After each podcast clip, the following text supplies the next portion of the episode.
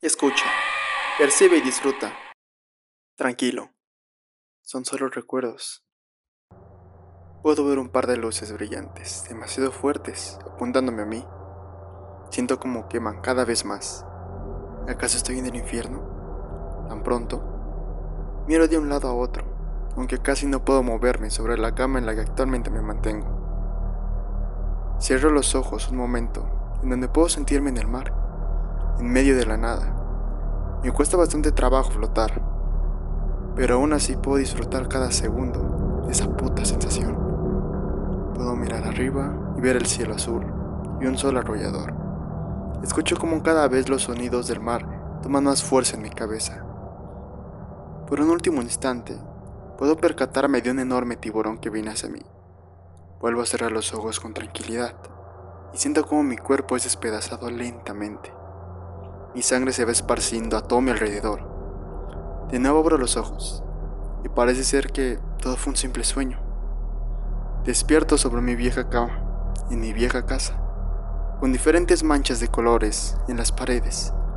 Camino y veo de nuevo cada marca que se mantiene con el paso de los años. Los muertos suelen pisar aquí mismo. A veces querían devorarme junto con mis hermanos. Ellos gritaban del miedo sobre sus camas, pero yo solo me resignaba. Cada mañana mi padre solía amenazarnos. Me encantaba usar el cinturón plasmar una serie de marcas sobre nuestros cuerpos, aunque no siempre había motivos para actuar.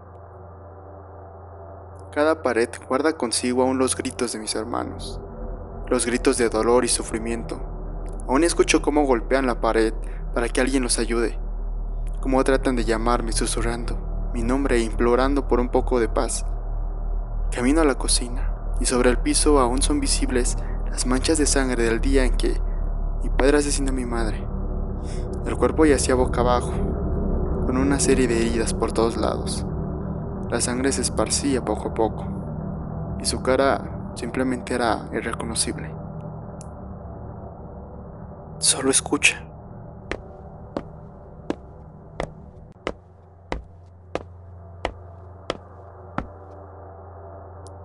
Fue donde estoy yo y desde donde me estás escuchando. Espera. Creo que no estás solo. Deberías buscar por tu hogar. Tal vez mis hermanos se encuentren a tus pies. Solo hace falta que bajes un poco la mirada para ver sus rostros calavéricos, queriendo comerte de pies a cabeza. Todos los días, y que fuera el último donde me tocara ser parte de sus torturas. No siempre estaba solo, y a veces traía invitados que solían abusar de cada uno. ¿Puedes imaginarte lo que se sentía? cómo te aprietan fuertemente cada una de tus partes del cuerpo. Si no cumplías, tenías que lidiar con un castigo que te dejaría sin moverte unos tres días. O eso recuerdo. A veces solo intentabas escapar debajo de un árbol o un lugar oculto. Cierra los ojos, pones tus manos sobre tus ojos y esperas, esperas, hasta que seas encontrado de nuevo y te hagan gritar con un doloroso castigo. En las noches las estrellas podían verse muy claras. La luna brillaba y daba la suficiente luz para resaltar cada marca de látigo, cinturón o mano u otra cosa más. Solo imagina que intentas levantarte entre los demás cuerpos.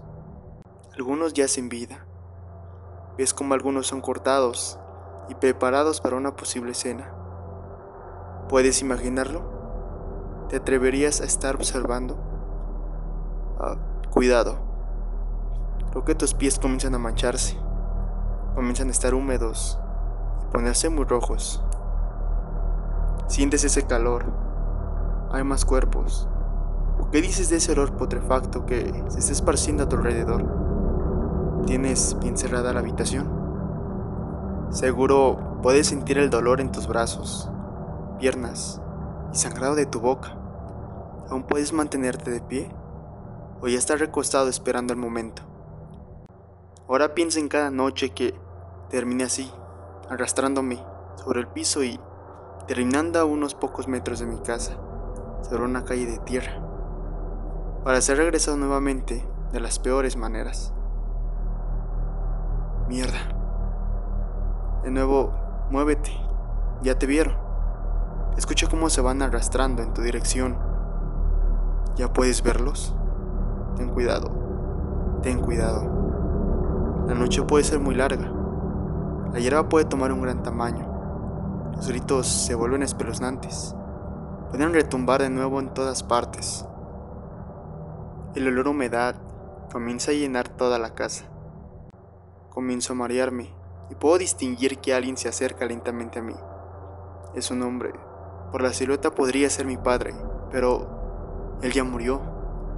Cuando decidí cortar su cuello mientras dormía ebrio sobre el sillón, para posteriormente dejar el cuchillo clavado en su corazón. Las ganas de sacárselo me dominaron esa noche. Me sentí libre de que jamás lo volvería a ver. Y me haría nada más y mucho más, siendo el único sobreviviente de los cinco varones que éramos. De nuevo se apota luz.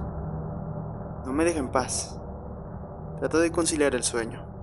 Creo que todo fue solo una pesadilla, aunque cada cosa se sintió bastante real.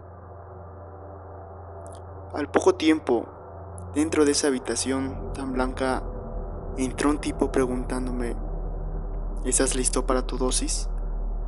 Todos los días llegan, me inyectan un líquido que desconozco, me duermen, me llevan a otra cama donde siento cómo me torturan con toques eléctricos muy fuertes.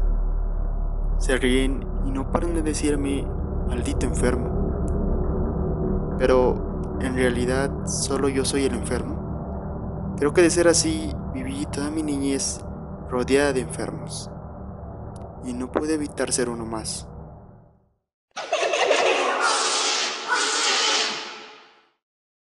No olvides que puedes seguirnos en redes sociales. Puedes visitar y ponerte en contacto en nuestra página de Facebook Fantasmas de Gon o a través de nuestra cuenta de Instagram Fantasmas Gon Oficial, donde estaremos compartiendo contenido y nuevas dinámicas. Por ahora te deseamos una noche verdaderamente llena de tensión, que te deje sin parpadear.